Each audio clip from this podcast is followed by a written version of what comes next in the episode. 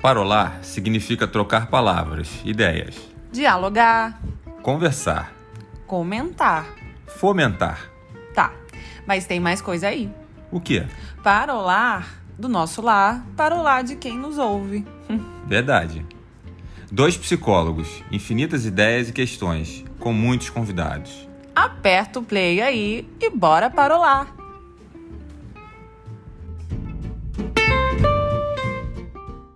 Fundada há 151 anos e inicialmente focada no segmento de manipulação de medicamentos, a Granado é hoje uma das principais empresas de cosméticos do Brasil. A companhia possui 84 lojas aqui no país, três na França, uma em Portugal, e não satisfeitos com isso, continuam a crescer de maneira agressiva. Além do varejo, a companhia vende o seu portfólio de mais de 850 produtos no e-commerce e no atacado, que a propósito é o principal canal de vendas com cerca de 70% das receitas da empresa. E de onde saem esses produtos maravilhosamente embalados que chegam nas lojas, nas nossas casas, nas farmácias e nos mercados?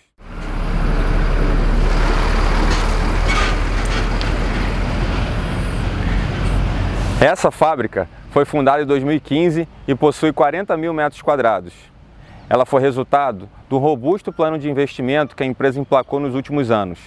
Para falar sobre tudo isso, sobre essa fábrica, sobre o momento de negócio da Granado, que a gente está aqui hoje para visitar o diretor industrial da planta, o nosso querido amigo e admirado Rodrigo Monteiro.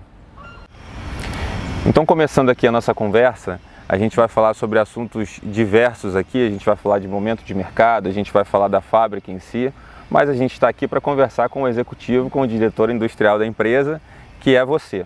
Então, começando um bate-papo dessa forma um pouco mais direcionada à sua história. Então, quem é o Rodrigo pelas palavras do próprio Rodrigo? Legal, então eu sou engenheiro de produção, formação, tenho 43 anos, sou casado já há 21 anos, casei muito jovem, tenho três lindos filhos, tenho a sorte de ter um filho, meu filho caçula, ele é autista, e é interessante, a gente vai falar um pouco mais no detalhe, mas como a história, em função do meu filho, permeia um pouco a minha história de carreira também. E focando mais na minha carreira, minha escola principal, onde eu fiquei por mais tempo, foi a L'Oréal. onde Eu trabalhei por 17 anos. Depois da L'Oréal, fui para a BIC, uma outra multinacional francesa, onde eu trabalhei por quatro anos no Brasil e no México. Da BIC, eu fui para a Pierre Fabre, outra multinacional francesa, onde eu trabalhei no Brasil e na França. E desde fevereiro desse ano, estou com meu novo amor eterno, que é a Granado. É um desafio interessantíssimo, é riquíssimo de ver a contribuição da Granado para a história da cosmética brasileira. E como diria Vinícius de Moraes, é verdade, que seja eterno. a gente a gente não mencionou isso até esse momento, mas aproveitando esse trecho de uma, de uma frase, né, de uma contribuição importante do Vinícius de Moraes, um músico histórico e eterno, o Rodrigo também tem uma, uma aptidão importante para música. Isso não estava no combinado da gente falar, mas é, assim, é importante dizer. Então, conta um pouquinho disso. Como é que a música é na sua vida e como é que ela te equilibra também como executivo, né? Conto sim, eu venho então de uma família musical, eu tenho vários tios. Meu avô, ele tinha um grupo de chorinho na década de 50, de 60. Tenho alguns tios músicos, alguns tios cantores. É, a história do falecimento do meu avô é uma história interessantíssima em 69, meu tio foi eleito melhor cantor do Brasil na época, no programa do Chacrinha. E meu avô, naquela felicidade de ver o filho sendo eleito melhor cantor do Brasil, infartou. E dias depois veio a falecer.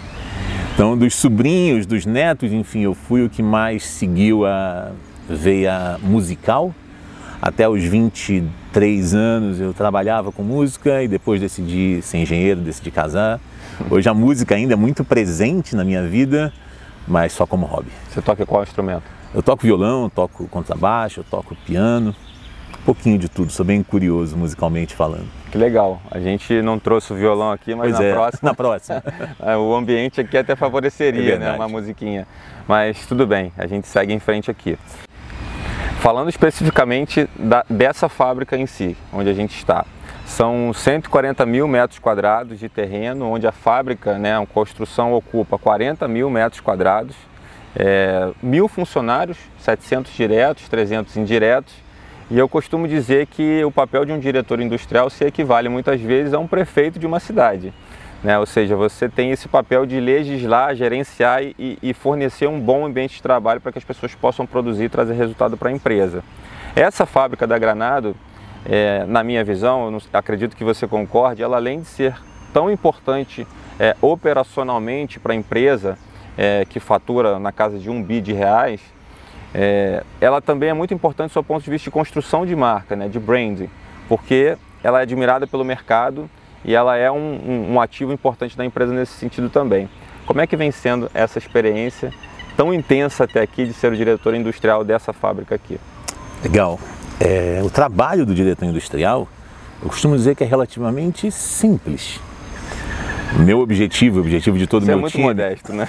meu objetivo de todo o meu time é de garantir a disponibilidade dos produtos, garantindo, tendo a certeza de que todos os nossos colaboradores vão sair daqui da mesma forma que chegaram, ou seja, que a gente tem um ambiente seguro, um ambiente onde não falte o respeito, que o meio ambiente seja preservado, a gente quer que a nossa estada aqui seja por muitos e muitos anos. A gente não pode em nenhum momento pôr em risco a qualidade do nosso produto e a percepção dessa qualidade pelo nosso consumidor. Eu tenho que garantir a produtividade, a performance, respeitando os custos e garantindo que todas as políticas de RH sejam aplicadas. É simples, não? Esse é o trabalho do Você dire... falou que o trabalho era simples. Esse é o trabalho do diretor industrial.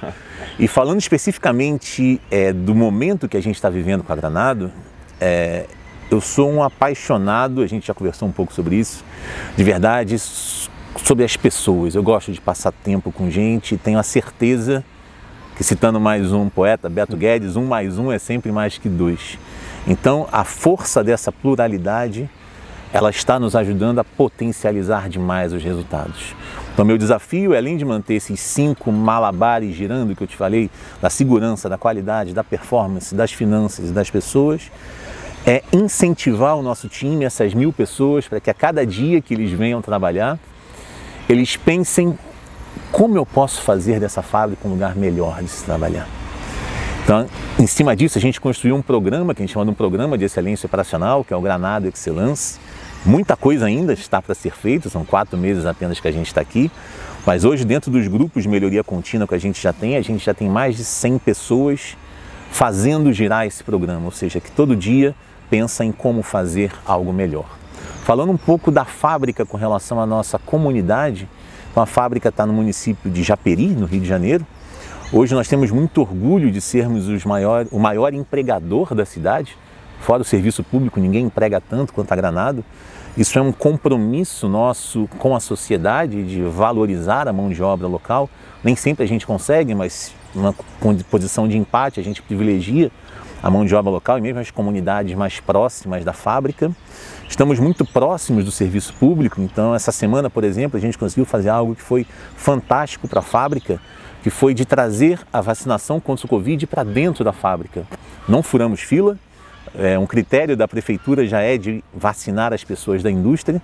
Então somos tantos que em contato com a prefeita, ela conseguiu mandar o pessoal para vacinar toda a nossa planta. Então hoje, graças a Deus, já temos o nosso time todo imunizado. Nem por isso a gente deixa de tomar as precauções necessárias para o Covid, mas esperamos que isso vai fazer ainda mais com que a nossa operação seja mais segura, tanto para os nossos colaboradores, tanto para o nosso negócio. Muito bom, maravilhoso isso. Falando um pouquinho, né, a gente vai permear aqui a conversa muito em função da sua carreira, claro. negócios, enfim, focando um pouco mais em função dos negócios agora. É, a Granado, quer dizer, todo mundo que trabalha efetivamente com varejo, no caso de vocês, vocês também têm o e-commerce o atacado, que é o principal canal de vendas, mas inevitavelmente dentro desse contexto que você até mencionou de Covid, claro que desde o ano passado, há 15 meses mais ou menos, os negócios de todos os segmentos, não todos, mas a maior parte no mundo afora, sofreram bastante.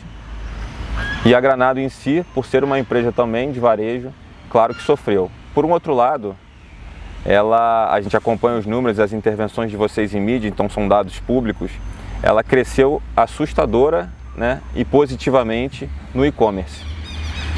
A empresa Granada é uma empresa que valoriza muito a experiência presencial em loja, tem o aroma, tem as fragrâncias é uma empresa é, que valoriza muito a questão sensorial na relação com os seus clientes. Mas não dá para negar que é muito positivo esse aspecto do e-commerce, da venda virtual. Como equilibrar isso? E uma pergunta de negócio, totalmente de negócio, né? Futuramente, vocês vão apostar tanto quanto no físico, mas no virtual cada vez mais? É interessante de ver o crescimento do e-commerce na, na Granado. Esse ano foi chegou a ser criada uma área de digital na empresa para cada vez mais continuar acelerando. E é fato que o nosso negócio, principalmente nas lojas próprias, ele está muito ligado à experimentação do produto, né? Você tocar. E o digital não oferece isso, mas o time do marketing tem sido cada vez mais criativo. Então, esse ano, por exemplo, eles lançaram uns totens que eram instalados pelo Brasil. E nesse totem digital, você escolhia na tela o perfume que você queria sentir a fragrância dele, apertava um botãozinho, ele borrifava o perfume e você avaliava. É fantástico, né? fantástico. né? Super trazer a tecnologia para dentro do nosso negócio. Importante explicar também como funcionam é, as atividades de negócio da Granada. Primeiro, a Granada é uma empresa que está muito integrada com a nossa história, né? Somos mais ou menos contemporâneos e me lembro que o polvilho antisséptico, que é um produto clássico, eu lembro perfeitamente da latinha marrom na casa da minha avó. Com a rosquinha. Da né? rosquinha, exatamente. Essa lata que já evoluiu tanto, por exemplo, imagino que a gente vai falar sobre sustentabilidade, esse material da lata já evoluiu tanto, é um produto clássico. Para quem tem filhos, quando você vai fazer a, a, lista de compras, você pede o sabonete líquido granado, você não pede o sabonete líquido bebê. Então tem muitos produtos que permeiam a nossa história. E no nosso negócio, 75% dele vem exatamente do que a gente chama do atacado, aquilo que são vendidos para as farmácias, para os supermercados, principalmente produtos de higiene. E 25% do negócio vem das lojas próprias. Então, nos últimos anos, a Granado vem crescendo a uma taxa média de 10 lojas por ano. Hoje já temos mais de 80 lojas no Brasil e na Europa. E o plano de crescimento ainda existe. A ideia é continuar crescendo nessa velocidade, mas sem dúvida que o digital veio para complementar como um terceiro canal. Nosso crescimento é muito forte nos últimos dois anos. Se fazemos o benchmark com outras indústrias que começaram antes da Granado, Ainda temos uma base pequena, mas o potencial de crescimento é incrível. Sim, eu vi uma entrevista recente né, da, da Cici, Cici Freeman. Ela falou um número, se eu não me engano, de 400%, né? Exatamente. de e-commerce, né? Realmente Exatamente. muito expressiva. A, a pandemia ela trouxe muitos desafios de negócio para a humanidade, obviamente, mas ao mesmo tempo a venda virtual de produtos é um negócio que não dá para negar que foi, que foi uma saída importante para os negócios. Interessante você falou do polvilho antisséptico. Ele claramente eu me recordo também do meu pai utilizando. Então isso é uma imagem muito presente da latinha, como você disse, marrom, né? Da rosquinha, mas também é os sabonetes Febos, né? Claro. Então é, é com certeza é um produto campeão de vendas para vocês e a Febo foi incorporada a Granada em 2004. Exatamente, em 2004 o Freeman comprou a Febo. A Febo inicialmente tinha uma fábrica em Belém do Pará, essa fábrica foi desativada completamente em 2019, quando a gente transferiu a produção do sabonete para a fábrica aqui de Japeri. É, a ideia dessa transferência foi muito de centralizar a nossa produção para cada vez mais obter melhores custos industriais, mas além disso tem uma pegada de sustentabilidade muito grande, que quando a gente vai olhar o nosso impacto de gás carbônico, a gente já conseguiu impactar muito menos, com muito menos caminhões que subiam e desciam o Brasil, para trazer sabonete do norte para a região sudeste, onde estão os principais consumidores. Qual é o volume de sabonetes produzidos aqui por dia? Nessa fábrica, a saboaria, a gente trabalha de domingo a domingo fazendo 500 mil sabonetes dia, sabonetes em barra. Além dos sabonetes, a gente fabrica mais 200 mil unidades das outras unidades de fabricação, seja cosmético, farma, perfumes e maquiagem. Então, desde 2019, toda a produção da Granado está centralizada nessa fábrica. É uma fábrica, como você falou, de 40 mil metros quadrados, que temos cinco módulos de fabricação. Um módulo de fabricação de produtos farmacêuticos, um módulo de cosméticos, um módulo de maquiagem e kits, um módulo de perfumes e um módulo que é o maior de todos, que é a nossa saboaria, onde a gente fabrica os sabonetes em barra. Falando especialmente da sua visão sobre o mercado de é, beleza e cuidados pessoais, vou pegar um dado é, de uma pesquisa recente que eu li e saber um pouco da sua visão e opinião sobre isso, né? uma visão crítica do mercado, não só lá fora, mas principalmente aqui no Brasil. Essa pesquisa que eu li recentemente apontou que no mercado de beleza e cuidados pessoais, o Brasil é o, é o quarto maior mercado do mundo, ficando atrás de Estados Unidos, China e Japão. Quando a gente fala especialmente do segmento, da categoria de fragrâncias, a gente já fica em segundo, é, só atrás dos Estados Unidos. A pergunta para um executivo né, que é, não só lê e estuda bastante, mas que de fato já esteve vivendo na França e no México como executivo industrial, Tá certo que no México foi numa empresa fora um pouco desse uhum. mercado, mas com certeza você também observou é, o comportamento do consumidor nesse sentido. Na sua visão, por que, que o brasileiro é tão engajado, o brasileiro e a brasileira, principalmente, é tão engajado nesse universo de beleza e cuidados pessoais? É interessante de pensar e fazer comparação dos hábitos culturais entre os países. Então, vou te dar um exemplo. É, o brasileiro e principalmente a brasileira, quando ela vai avaliar se um shampoo ele é bom ou não, normalmente o que é muito valioso para uma mulher é se o shampoo ele faz muita espuma e o resultado após a lavagem. Isso é muito diferente, por exemplo, da consumidora francesa. A consumidora francesa, quando ela vai comprar um shampoo, ela está muito mais focada no nature do produto, ou seja, de onde vem aquele shampoo, quais são as matérias-primas, qual é a origem. Não espumar tanto não é um problema. Então imagino que venha de hábitos culturais muito diferentes. Todo o negócio de make-up, por exemplo, agora na pandemia caiu muito as vendas de batons por conta das máscaras. Mas o México, ao contrário também dos europeus, é um país onde as vendas de maquiagem são números enormes. É muito comum, por exemplo, você ver nos sinais de trânsito pela manhã, quando você vai trabalhar, as mulheres se maquiando, porque é um hábito do país, né? Muito numa cultura do processo de colonização deles. Enfim, eu acho que passa muito por isso, Rafa, da história de cada país, da história de cada consumidor. E o Brasil é verdade que não só é, pela população é um país muito grande, como um país muito consumidor de produtos cosméticos e esperemos que continue assim. Quem é mais vaidoso, o homem ou a mulher? Uau! Bom, para mim, sem dúvida, ainda é a mulher. Acho que as nossas consumidoras são é, shoppers principais do segmento de, de beleza, do segmento de cosméticos. Porém, se olharmos os números do crescimento de cosméticos para homens, a taxa de crescimento ela é muito maior. Então, hoje em dia, respondendo diretamente a sua pergunta, para mim minha, é, são as mulheres as principais, as pessoas mais vaidosas, mas o mercado de cosméticos para homem é um mercado muito promissor e vem crescendo a uma taxa acima de 20% ao ano. A gente vê a empresa é, num, num período bastante interessante de investimento em algumas frentes de negócio, ou seja, a empresa vem investindo muito em infraestrutura, né? É, vem investido muito em redesenho, quer dizer, inclusive a gente vê no mercado de marketing é, a, a, as pessoas admirando muito o case da Granada em termos de reposicionamento, redesenho e diversificação de portfólio cada vez mais. A gente já citou no nosso vídeo inicial que são mais, se eu estiver errado me, me corrige, é um portfólio de mais de 850 produtos. Né? Então há um investimento recorrente e necessário para uma empresa dessa, dessa importância no mercado tão competitivo que é o mercado de cosméticos. E aí a gente fica se perguntando lá de cá, como consumidor, que de fato somos, e você sabe disso, a gente não está puxando o saco aqui, somos realmente clientes de vocês, além de admiradores como negócio. O é, que, que tem mais espaço para Granado inovar? O que, que tem mais de novidade que eventualmente você possa dividir com a gente que não seja algum segredo? Maravilha.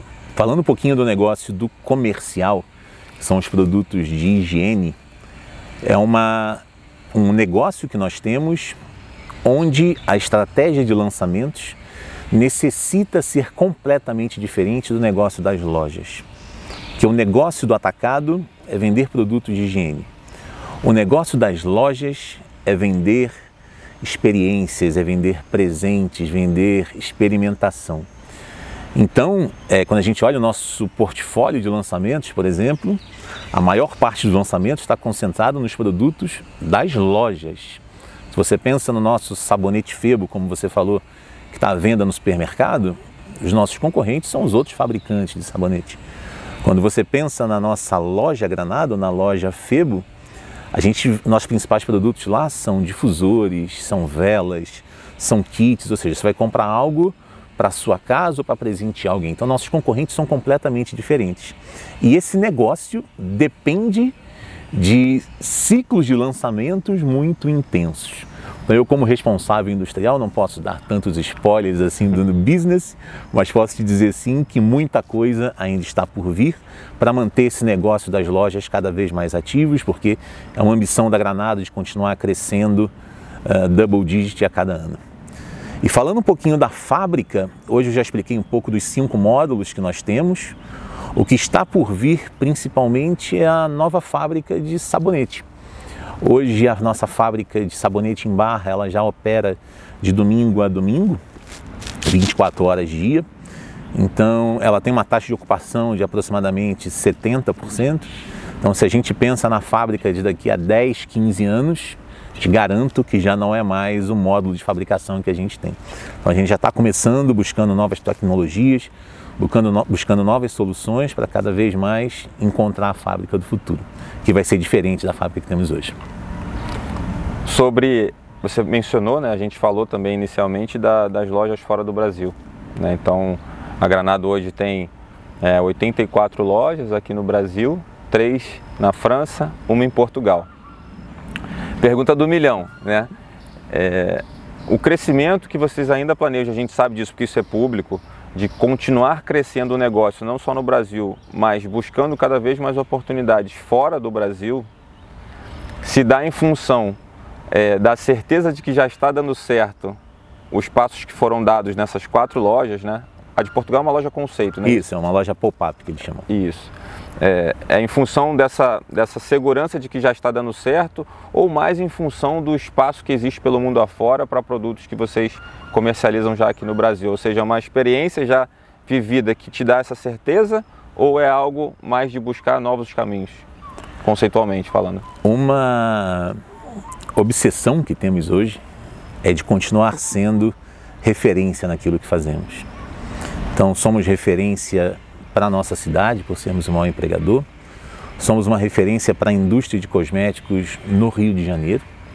Se a gente pensa em fabricação de sabonetes glicerinados transparentes, ninguém fabrica tanto quanto nós no Brasil. E essa ambição também é mundial. Por que não queremos ser referência no mundo? Então, há poucos anos começamos essa operação na Europa. É, os negócios estão indo bem, posso te dizer isso, apesar de estar com o meu chapéu da indústria. E existe sim o plano de continuar esse crescimento. É fato que o europeu ele valoriza muito o cosmético brasileiro, falando em geral, pela associação do nosso cosmético com a natureza brasileira. Né? Eu falava antes no exemplo do shampoo, o quanto que é importante para um europeu o uso de um shampoo que tenha comprovadamente origens da natureza e que faça bem para o cabelo. Então, na hora que o europeu normalmente vê um cosmético brasileiro, ele automaticamente faz essa associação com a natureza. E a Granado tem produtos fantásticos. Então, imagino que muito em breve essas quatro lojas vão se multiplicar muito rapidamente. E é óbvio que também existe uma, uma relação simbiótica entre é, quem também lidera a empresa, que é o Sr. Freeman, que ele é europeu. Claro, então, em inglês, é verdade. Exatamente, então não dá para fugir dessa natureza também é, de quem conduz o próprio negócio.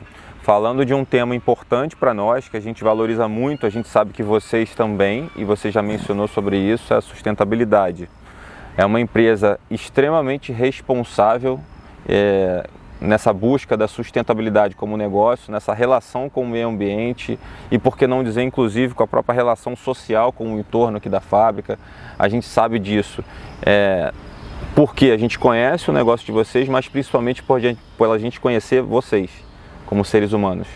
Então, isso eu posso dizer e é um prazer ter essa relação próxima e de confiança com vocês, porque são pessoas realmente responsáveis com o mundo.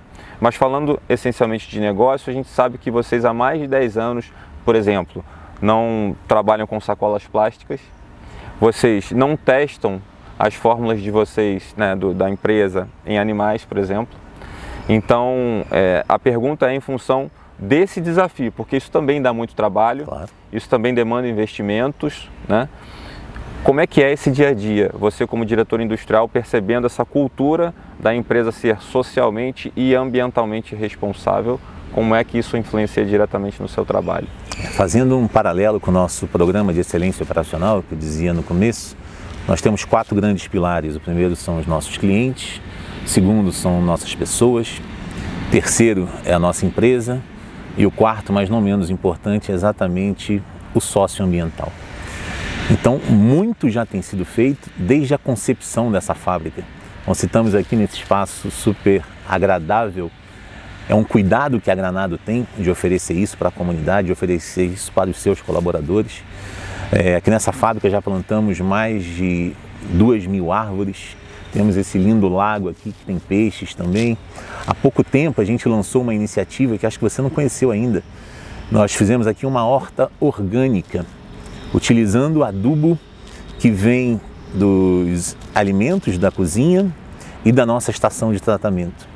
Então essa horta orgânica ela é cuidada hoje por 20 colaboradores e esses colaboradores eles são voluntários, eles vão fora do horário de trabalho deles lá para poder cuidar da horta e são beneficiados, vamos dizer assim, com a colheita dessa horta.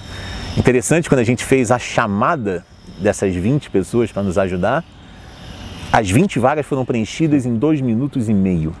Então é muito legal de ver como que o socioambiental é algo muito valioso para Granado e muito valioso também para os nossos colaboradores.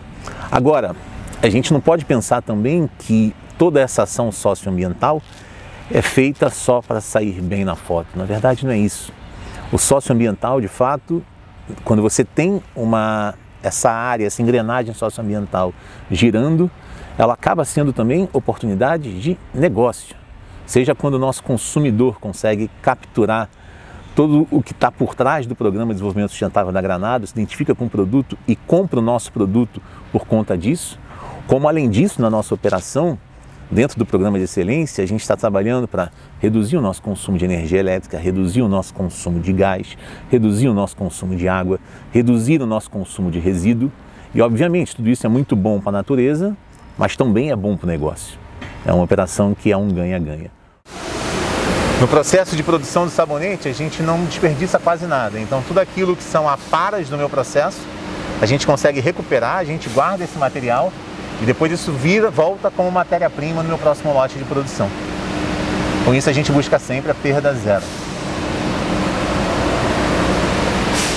Como você dizia, simples não é, mas é algo muito valioso para a gente, que a gente quer manter isso rodando.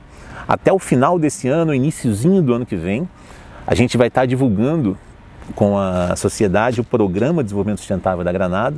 Talvez valha a pena até a gente marcar um outro bate-papo para o início do ano que vem, a gente falar só sobre esse tema. Vai ser um prazer. Pergunta diretamente ligada ao Rodrigo. Ok? Fiz essa pausa até para você poder dar uma respirada. Como é que você se define como líder? Bela pergunta. É, eu poderia responder essa pergunta nas teorias de liderança, mas prefiro falar com você de coração sobre o que eu tenho escutado dos meus liderados nos últimos anos. Então, de fato, eu sou, me defino como um líder que o tempo inteiro busca encontrar oportunidades para os negócios e para as pessoas. Sou um obcecado em passar tempo com gente, em desenvolver pessoas. É, não existe desenvolvimento de negócio sem pessoas, nem desenvolvimento de pessoas sem negócio. É, não existe a desconexão entre o profissional e o pessoal. Todos nós Concordo. somos únicos e a nossa pluralidade é que vai passar a imagem da companhia que a gente faz. Fora isso, no meu estilo de liderança, eu tento sempre estar muito conectado ao resultado e deixando muito claro para a minha equipe o que, que a Granado espera deles, o que, que eu espero deles e qual é a contribuição deles para o resultado. É, como líder, valorizo muito trabalhar num ambiente onde o respeito é algo inegociável. Prefiro trabalhar em ambientes com sorrisos. Tem sido assim nos últimos anos. mesmo em momentos difíceis. E posso te dizer que a Granado é meu novo amor. Estou muito feliz de estar aqui. É uma empresa que valoriza muito os seus colaboradores e que consegue gerar oportunidades, tanto para o negócio, tanto para as pessoas. Você, o que, que você entende como os principais pilares da cultura organizacional da Granado? Se você tivesse que resumir em algumas palavras, o que é sempre muito difícil, mas claro. o que, que são os principais pilares da cultura? É, a Granado tem uma história de valorização do seu pessoal muito importante. Então, diferente de outras indústrias, o ciclo médio dos nossos colaboradores são ciclos bastante longos. É, somos uma empresa onde o nosso nome é a Casa Granado e é um pouco disso, eu sinto um pouco isso, um ambiente de trabalho muito, muito cordial, muito amigável. É, a Granado cresceu muito nos últimos 10 anos, se for olhar o crescimento do faturamento, mas ainda guarda alguns aspectos daquela empresa lá do início que era uma coisa realmente familiar. Então, esses são aspectos importantes. Outro ponto forte da cultura da Granado é a questão da qualidade dos nossos produtos. Então, isso a gente não negocia em nenhum momento. Não é negociável alterar a qualidade dos produtos, não é negociável você não respeitar a legislação. Tudo isso são valores muito fortes para a nossa empresa. Você mencionou é, o quão difícil ou quase impossível é, ou se não, dizer, se não podemos dizer que é impossível, separar o profissional do pessoal. No seu caso, na sua construção como sujeito, na sua construção como profissional, como é que foi essa caminhada de o que, que colabora mais um lado com o outro nessa história? É interessante que falando um pouco do meu case, eu sempre fui muito prematuro nas minhas coisas. Então aprendi a ler muito cedo, eu tinha dois anos quando comecei a ler. Me casei muito jovem, me casei com 22 anos. Minha principal escola, como eu dizia, foi a L'Oréal, onde eu passei por quase 17 anos. Quando saio da L'Oréal e vou para a BIC, é, foi uma mudança muito em função é, do escopo de trabalho. Então, na BIC, eu começo como responsável de uma das operações da BIC, responsável da indústria e da supply chain. Na BIC, eu sou convidado a ir para o México como diretor de supply chain. Inicialmente era México e América Central, depois ficou só México. E na minha primeira experiência de expatriação, é, eu adorava morar no México. De fato, a experiência era riquíssima. Um belo dia, eu chego do trabalho e minha esposa vem conversar comigo para falar: Olha, queria conversar com você porque me sinto muito sozinha, eu ainda não estou trabalhando, as crianças estão na escola, você está no trabalho o dia inteiro. O que, que você acha de ter outro filho? Eu falei: Vamos, adoro a ideia. Ela: Que bom, porque eu estou grávida. Assim, concebemos nosso filho Tilango, nosso filho mexicano, e esse meu filho, que é o Paulinho, a história dele, a partir do seu nascimento, começa a ser decisória na minha carreira. Né? Eu já li em algum lugar que vida real é tudo aquilo que acontece enquanto a gente faz planos. Tem uma imagem que eu adoro, que é imagina que você tem um círculo das coisas que são muito importantes para você. Imagina que você tem um outro círculo são as coisas que você consegue controlar. É aí nessa interseção que você tem que atuar. Aquilo que, você, que é muito importante para você, mas que você não consegue controlar, não gaste energia em cima daquilo. E se eu faço um paralelo disso com a minha história é, pessoal, então esse meu filho ele nasce no México muito prematuro. Ele nasceu de 28 semanas, ficou 50 dias internado no hospital. E por mais que um momento pessoal e profissional no México fosse maravilhoso, na BIC a gente já discutia de próximos passos, é, eu tinha a chance de perder o meu filho. Essa era a realidade. Meu filho nasceu dia 26 de novembro e aí em dezembro daquele ano, um dia eu recebo uma mensagem via LinkedIn de uma pessoa, olha, a gente está procurando alguém para PR Fábrica, para a fábrica do Brasil. E quando eu vejo aquilo, a única coisa que eu pensei foi exatamente no meu filho. Se você pensar hoje em um grande médico mexicano, você não conhece. Então a gente tinha muito preconceito, é verdade, com a saúde mexicana. Eu achava que meu filho no Brasil seria cuidado de uma melhor forma do que estava sendo lá. Além disso, a saúde no México é muito cara. não tem um sistema de plano de saúde como aqui. Muito por conta disso, eu resolvo aceitar o desafio de voltar para o Brasil, para ir para a PR Fabre, que é uma outra empresa encantadora, uma empresa que é tocada por uma fundação. Então, todo o lucro da operação da PR Fabre vai para a caridade, então um negócio completamente diferente. Na PR Fabre eu começo a tocar a operação da indústria aqui no Brasil, e pouco mais de um ano depois começam as conversas para ir para a França. PR é outra empresa francesa. E por só ter trabalhado em empresas multinacionais, e minha esposa havia trabalhado muito tempo na L'Oréal também, era o nosso plano ir para a França. E isso aconteceu. Então, em janeiro do ano passado, a gente chega na França, dois meses antes da pandemia.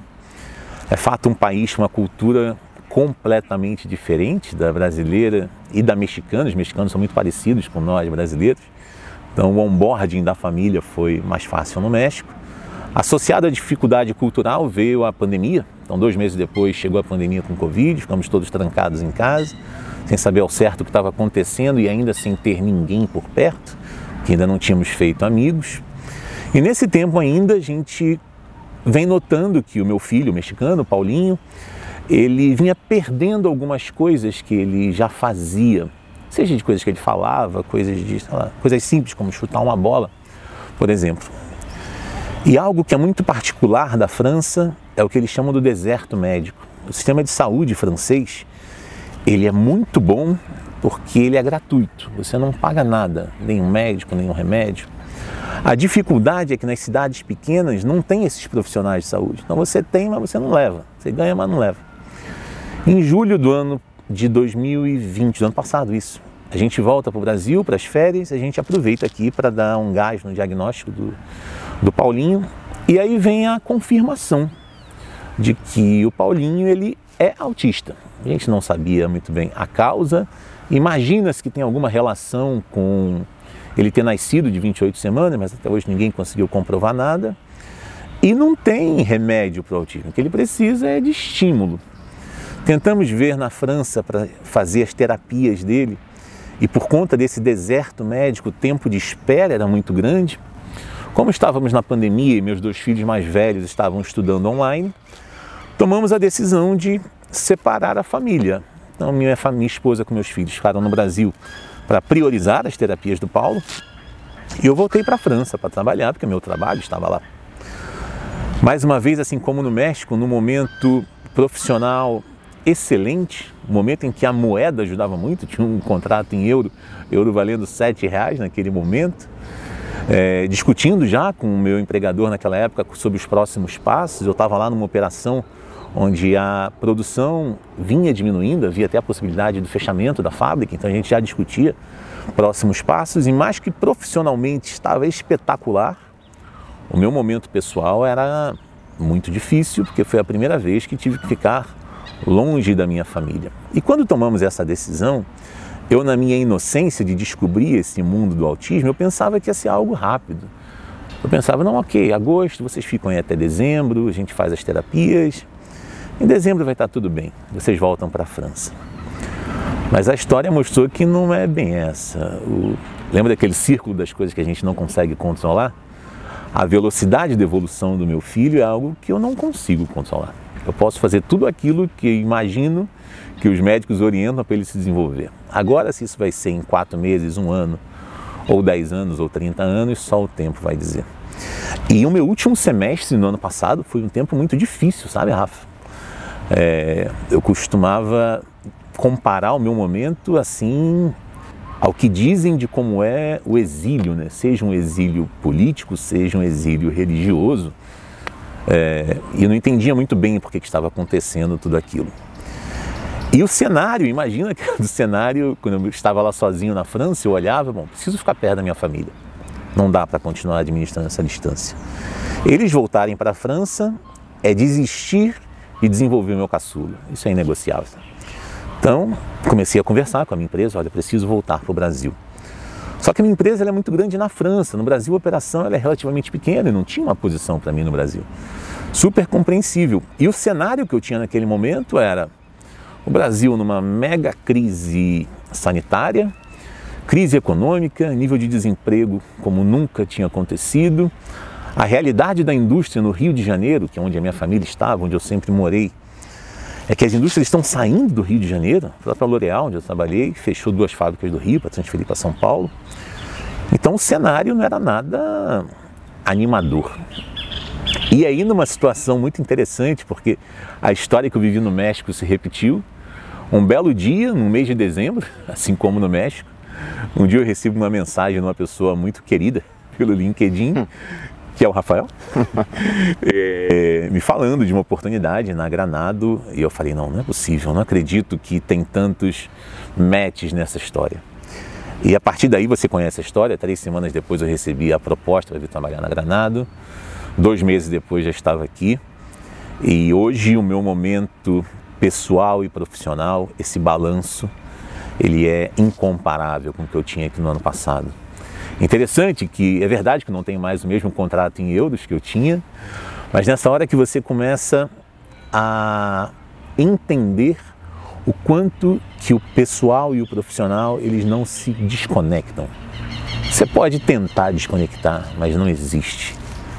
Falando do meu caso, é, minha família para mim era algo tão valioso que não fazia, não fez e nunca fará nenhum sentido eu abri mão de tudo aquilo que é bom para mim na minha vida pessoal em prol de um projeto profissional.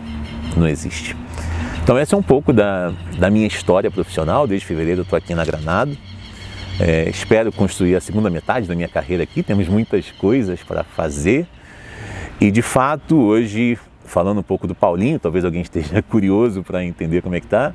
Paulinho vem se desenvolvendo, ele faz uma série de terapias e no mundo do, do autismo eles é, tem uma frase que assim se encaixa perfeitamente na minha relação com meu filho. O meu filho hoje ele não fala. A voz do meu filho sou eu. E depois da chegada do meu filho e dos outros dois também, eles que são o meu coração, eles é que me motivam a seguir em frente e vir trabalhar todo dia com essa energia, com esse sorriso no rosto, com esse tesão de fazer cada vez melhor. Estamos chegando ao fim, quase ao fim, na realidade, dessa super agradável conversa. Tenho certeza que se a gente tivesse mais tempo, ficaríamos aqui boas horas, mas a gente não pode deixar é, de, de, de mencionar aqui, ou talvez de perguntar para o próprio Rodrigo, sobre dicas né, de quem, para quem quer trabalhar na Granado, para quem almeja ter uma carreira profissional dentro de uma empresa com todas essas características tão bacanas que a gente trouxe aqui ao longo da conversa. Como é que essas pessoas podem buscar a empresa? Enfim, quais ativos que você acredita que esses profissionais têm que ter para também darem certo aqui na empresa? Maravilha, Rafa. Importante falar de que todo esse crescimento que a gente comentou anteriormente, que a gente está tendo esse ano, isso gerou novas vagas. Então, esse ano nós contratamos mais de 80 pessoas aqui para a fábrica.